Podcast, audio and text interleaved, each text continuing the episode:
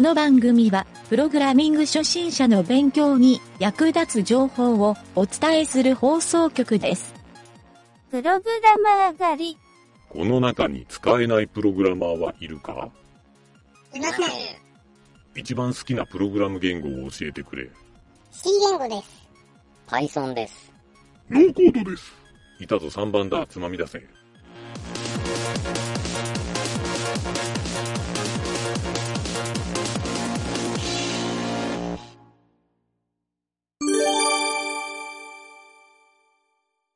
空想カレッジのコーナー。えー、はい、どうも、ゆげたです。影織です。えーっとですね、今、影織ちゃんはなんと、えースペインにいるということ で、はい、。世界を股にかける 影織ちゃん。まあ、ポッドキャストでは何の関係もないんだけど、確かに。どこでもできるから。どこでもでできるということのね、証明になって非常に世界各国で取れると。はい、非常になんか本当にありがたいす素晴らしい環境です ね。はい。まあ、今回のこの空想カレッジは、ちょっとありきたりだけど、まあ、スタンダードでかつ深いテーマとして、タイムマシンっていうおテーマ。で空想をちょっと深掘りしてみたいなと思うんですがもう僕はね、はいこのタイムマシンの知識は本当に漫画映画しかないんで、えーまあ、もちろんねあのアインシュタインのあの相対性理論とかそういうのもはいちょこっと読んだことはあるんだけど、でもやっぱり結構ねあのこのタイムマシンっていうこのなんていうの時間の移動っていうのがものすごいね、うんうんやっぱりワクワク感が詰まってるなっていうのは、うん、よよくね、うん思うんですよいろんな話を見て。確かに、そうですよねうん。うんでちょっとねあのまあ多分ほとんどの人が言うだろうなっていうのがやっぱり「バック・トゥ・ザ・フューチャー」だと思うんですよね。はいはいはいはい。まあ、名作ですね。そうこれね僕やっぱりどう考えても映画史上でもうかなり上位のやっぱり映画っていう歴史の中で上位に来るのってやっぱこの作品じゃないかなっていう、うんうんうんやっぱりあの2と3を作って世の中で一番成功してる作品じゃないかなっていうのもうん。うーん。なんか3部作って大体こけるじゃないですか。あ確かに失速しちゃったりとか。 のマトリックスなんちゃらとかなんやかんやそういうのってこけがちなんだけどやっぱりこのシナリオのうまさ、うんううんんうんタイムマシンっていう題材よりもやっぱりシナリオのうまさだと思うんだよね。そうあなんだけどやっぱりあのすごくうまくこの時間軸を使ってるなという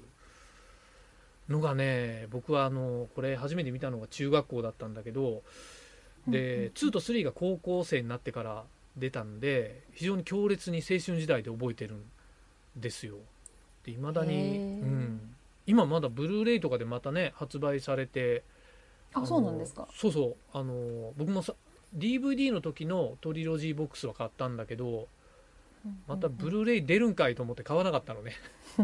そそこまでそう画質がそんなに良くなってるわけでもないし、うあんまあ、というのもあるんだけどやっぱりこの「バック・トゥ・ザ・フューチャー」面白すぎるなというあ。まあ、キうャんキャラ。勝ちなのか な見てない人っているのかな「バック・トゥ・ザ・フューチャー」を。あ、でも私本当小さい頃というか、そのなんかあの、テレビかなんかでやったのをちらっと見ただけっていう感うんうじんで、あんまりちゃんとはっきりと覚えてないマっジてで感じなんですよ。見込んでないもう僕はね多分2桁以上見てると思うんですよそんなに。もうへえそうそういいそうよ断るごとにあの前は飛行機に乗って1時間以上あの移動する飛行機、国内線でもは乗いる時は,、はいはいはい。もうあのポータブル DVD の中に「バック・トゥ・ザ・フューチャー」の DVD 入れといて片道で見るとかそういうのやってたからそんなに好きなんですそねう。もう本当えに、ーあのセリフを覚えるぐらい 大好きあですごい。へでもそんぐらいファン多い映画だと思うんですよねこれは。ーうんあそうですよねうん。なんかああれですよね。なんだっけうんあの 名前が出てこないあの大誰誰阪のうん大阪のあの大阪のなんだっけあのちょ何っと待って大何阪のあの違う食い倒れ人形 ディズニーランドじゃなくってすごい名前で忘れちゃった。ああの UFJ ユニバユニバーサルユニバーサルスタスタジオ。ジそオうあーあそこにありますよね。あるあるあ確かるこのあるあるああのれオンザえライドライんオンザライドだっけうんとはないんかそんなやつ、はいはいうんなんかそう車に乗り込んでる。そうそうそうそうあそうあれれそう昔乗ったなと思って。うんはだからえっ、と半 VR みたいな感じだよね前にスクリーンがあってそうですね。こうなんみたいなか飛び出るメガネみたいな。僕そうそうそ残念うそうながら USJ のそれねは乗ったことないんですよそうなんですそうね。っていうか USJ 自体 USJ がオープンしてえっ、と、はいはい。次の年ぐらいに1回行っただけでそっからね行ってないんですよあそうそそうそううなんですね。だからねやっぱりあの映画好きとしてはねあそこワクワクするじゃない、うんうん今やそうですよね。そう今やねあれだよ「ハリー・ポッター」と「スーパーマリオ」ですよ、あ、はいはい。もうなんかどんどん増えてますよね。そのそうエリアがっていうね。そうそうそうそう いやなんか今ディズニーランドより面白いんじゃないかなって個人的にはそう映画好きにはね、うん本当にね、そうそうですよね。そうなんですよ、まあ、ちょっと話がずれちゃったんだけど あ、そうそうそう。タイムマシンといえばやっぱりあの、はい無敵のドラえもんっていうやっぱそうですよね。そうんうやっぱまあタイムマシンっていうのを子供になんていうの広めたというか子供でも分かりやすく説明したのがこれじゃないかなっていう、本当にそうですよね。もう誰でも見たことあるからっていう。そうなんですよ、あとまあ僕はあのやっぱ映画好きで欠かせないのはそのあの H.G. ウェルズの「タイムマシン」っていう映画がリメイクでうん2001年だっけなぐらいはいはにやったんですよ、僕劇場まで見に行ったんだけどでへえそう。そのタイミングであの古い方もやっぱ見直して白黒のはいはいでさらに小説も買おうと思ってこの H.G. ウェルズって僕ね、大好きなんですよ小あ説そうなんですね。かげるちゃんでもへえ小説とかよく好きだけどあんまりタイプではないこれは SF はあんま読まないですね。あ、でも私あのハインラインが好きってういんう。うんああなんか夏への扉、うんはいはいはい そうあれもこれな僕タイムトラベルなんで、うんああそうなんですあれはなんかそのタイムマシンでこう過去に飛ぶみたいな話と、あとそのそのそこでその冷凍保存というかその人間を冷凍保存するコールドスリーなプるっほていうどのをはる使はいって、はいはいその時間をこううまいこと伸び縮みさせるというかそういう技術が出てくるやつでえでなんかそれタイムはマシンははいゴールドスリープした人が未来で復活してみたいな話なのあどそうですねそうですねそのへーその過去で寝てみたいなのでこう待つみたい、うんうんうん寝て待つというかその自分の体残しておいて待つみたいなあ感じでーでえそれはその時はタイムマシンがまだなくてっていうことあかななんか併用するっていう感じですかねそのそうなんだそほのタイムマシンでうこんううん移動をしつつ、それはいはいではいそのそこでこうあの、冷凍睡眠で30年眠りにつくみたいな感じでへっーていうのでそうですそねうなんだそのししかもなんか影浦ちゃんが書いてあるやつで過去と未来のどちらに飛ぶか確率2分の1ってこれすごいかけちゃうそうなんですよねこのここで出てくるタイムマシンはなんか同じ質量のものをこう準備しておいてうんう過ん去と未来同時に飛ばすけど、まあ、過去と未来例えば30年飛ぶうん飛ばしたいっていう時にはいはいどっちに30年飛ぶか分かんないけどっていうのでえー乗るっていうのになってそこにかけてとりあえずそのそれで成功するんですけど、主人公はでもその、これを作った博士、名前はい忘れちゃった、あトゥイッチェル博士かそはいれはい天才物理学者でそういうタイムマシンを発明したけどどっちがどっちに行くか分かんないしその送り出すことはできてうもんその連れ戻せないっていうから全然実用性がないっていうので なんか世に認められなくってそれでなるこほうど酒でこう身を持ち崩しちゃったみたいなこうはへー博士が出てくるんですよ。えーなんか聞くとめちゃくちゃはストーリー的には面白そうだよ ねあ、そうなんですよ。これも面白い。あと、猫ちゃん出てくるのですごいいいです。猫好きには。そういうそういうのがあるんだへーそうですこれ映な画んかとかになってんのこれ あ、どうだろう。なんか、小説だよねあるかなはハインラインそうですね。そうです。ハイナインの小説ですね。1956年とかの小説なんだ。今調べたら。あでもえ H.G. ウェルズも確かそんぐらいの終戦ぐらい第二次世界大戦の終わりぐらいの人なんでうんあー結構流行ってた時のやつなのかなっ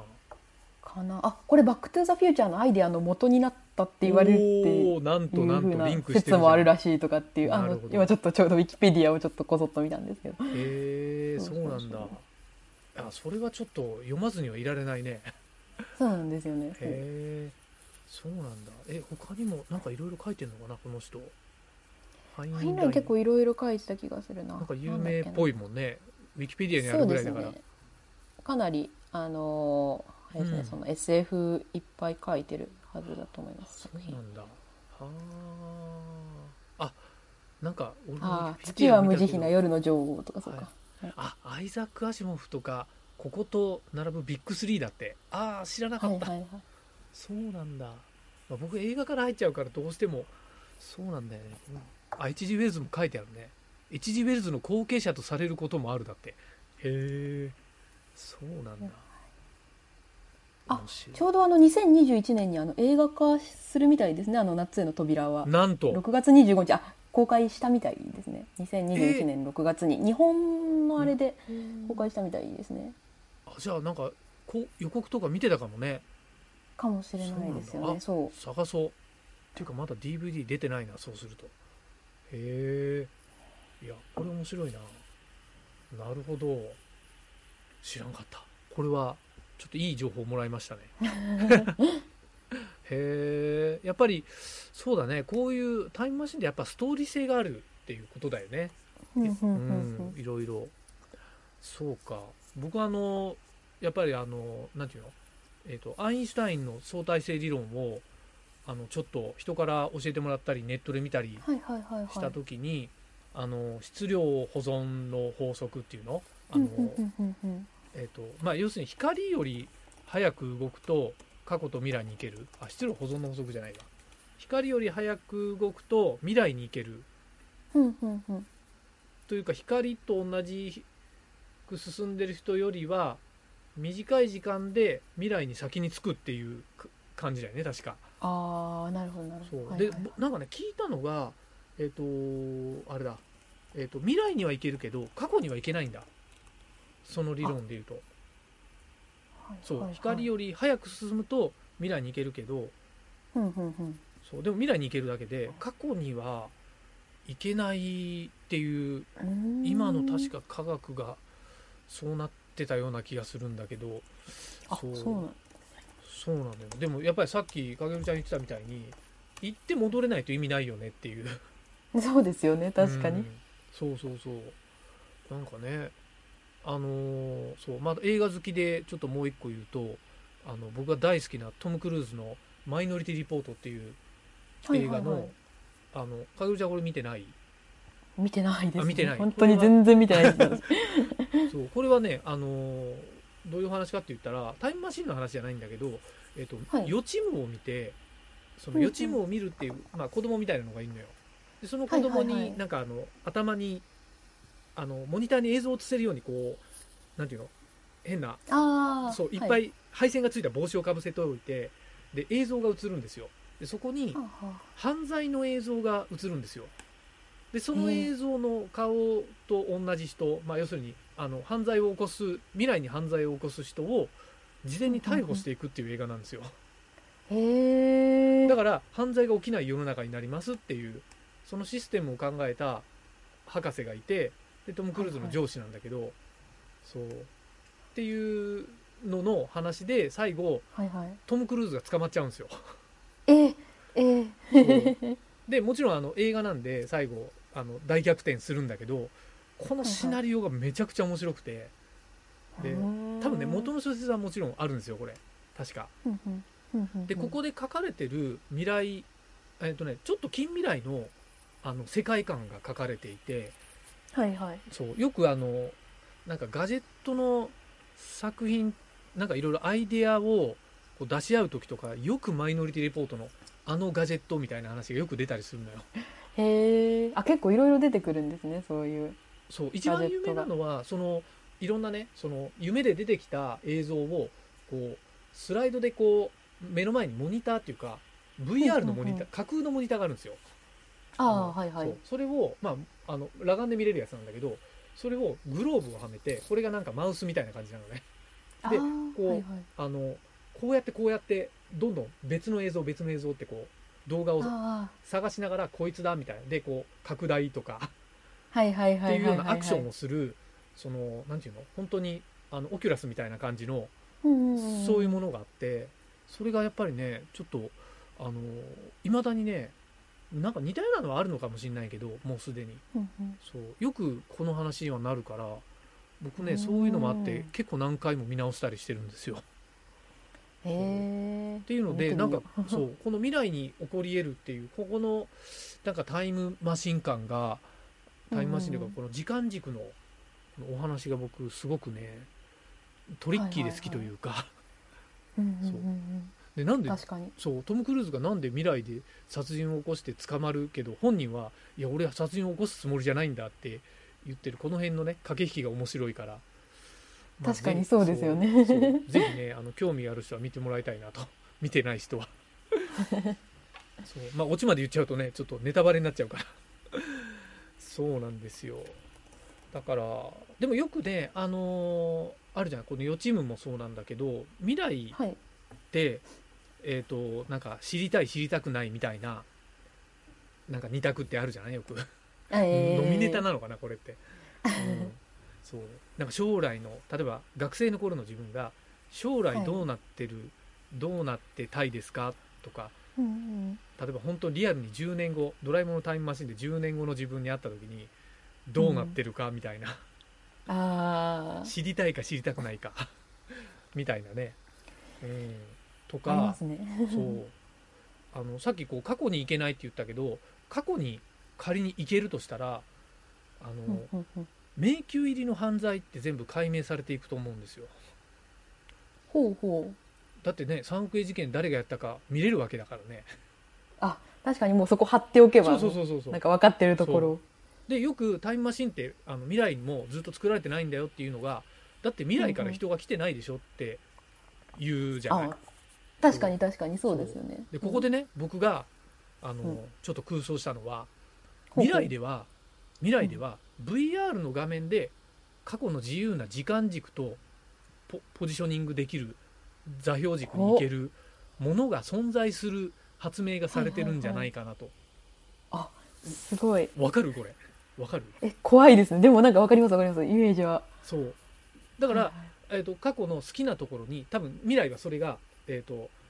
ななんていうの HIS みたいなのが商売になってて過去のあの例えば関ヶ原の合戦のあそこの一番中心のとこに行って戦いを見てみましょうみたいな ツアーが組まれたうんうんうんりうんあでみんなこう VR のゴーグルつけてギャーとか言いながら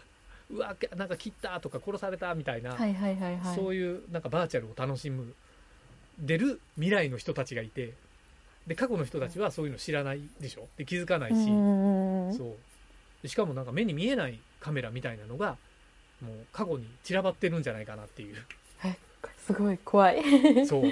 えー、何でも見えるのかなそう墓場まで持っていこうみたいなあの、うん考えてるものはね未来は筒抜けなんですよね困るなっていうそうそうそうだからあの未来でもしかすると本当にそういう時間軸が過去に行けるし、えー、と過去のものがみどこでも場所も見れるってなると本当にこ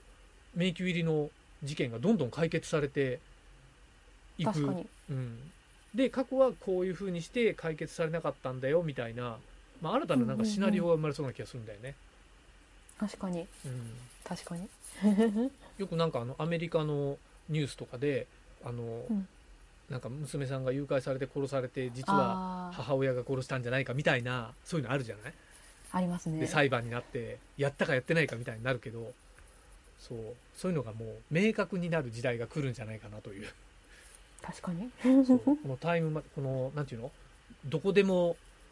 VR みたいなこの時間軸も座標軸もどこでも VR ゴーグルすごいでも見たいけど怖い 怖いもの見たさかやっぱりさっきの自分の未来が見たいですかっていうのと同じだと思うんだよね確かにあと人の過去とか見るの怖いよねちょっとそうですね知らなくていいことを知ってしまうっていうのは嫌ですよねねわかるわかるそういやーまあこれちょっとねタイムマシーンなんかいろいろ深掘りもできそうだし面白いんだけどなんか影織ちゃん的にはどうですかこのタイムマシーンと言って空想する何か何かありますそうですねタイムマシンといったらやっぱりもうなんかドラえもんのイメージがすごい強すぎるなっていう気はまあねしますけど、うんうんうんそうですねなんだっけうんなんかどっかなんかすっごい遠いところのなんか、うんなんだっけなうん宇宙の惑星にこう鏡を置いておいておうでそこにこうなんか自分の姿を映したみたいなのをこう、はいはいはいそうするとなんかこう光の速度でこうなんていうか多分届く時間が遅くなるから、うんうんうんその自分の過去の姿を見ることは一応できるっていうのはすごいリアルだ見たねことありますそれね。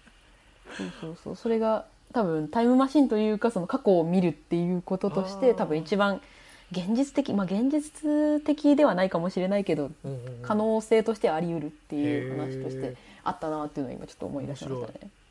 面白いなそれなるほどすごいねはあ昔の自分を見るか怖いねそれあでも写真はそうか 写真ってそうだもんねあまあそうですね昔の自アルバムと確かかに。うんうんうん、あでも昔の自分見たらやっぱりなんか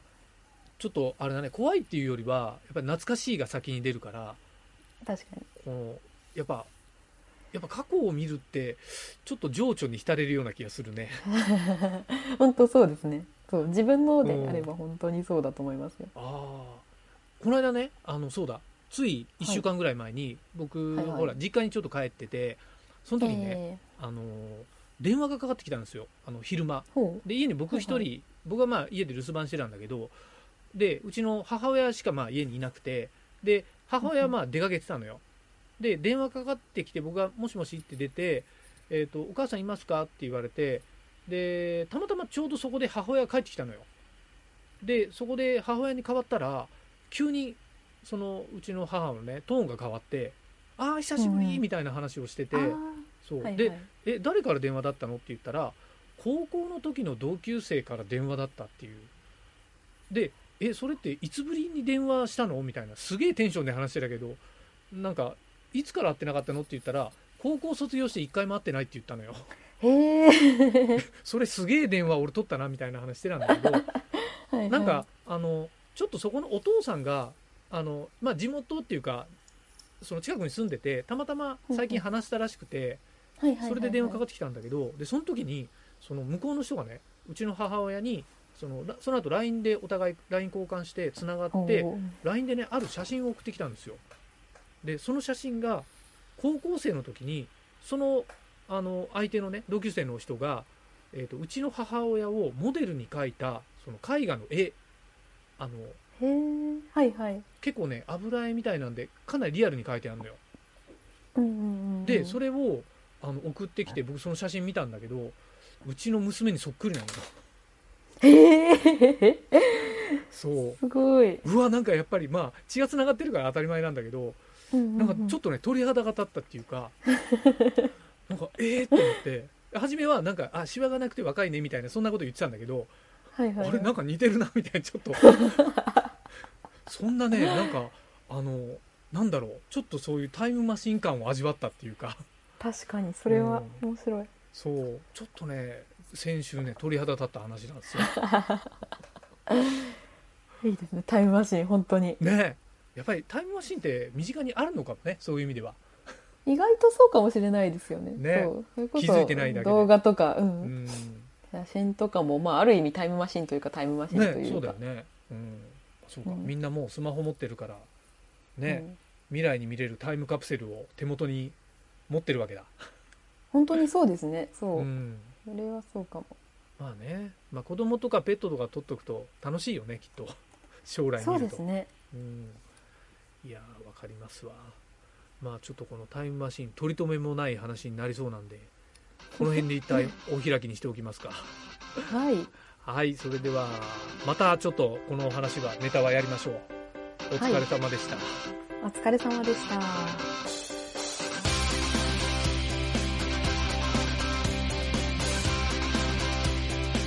番組ホームページは http://myn.t.work/.radio/.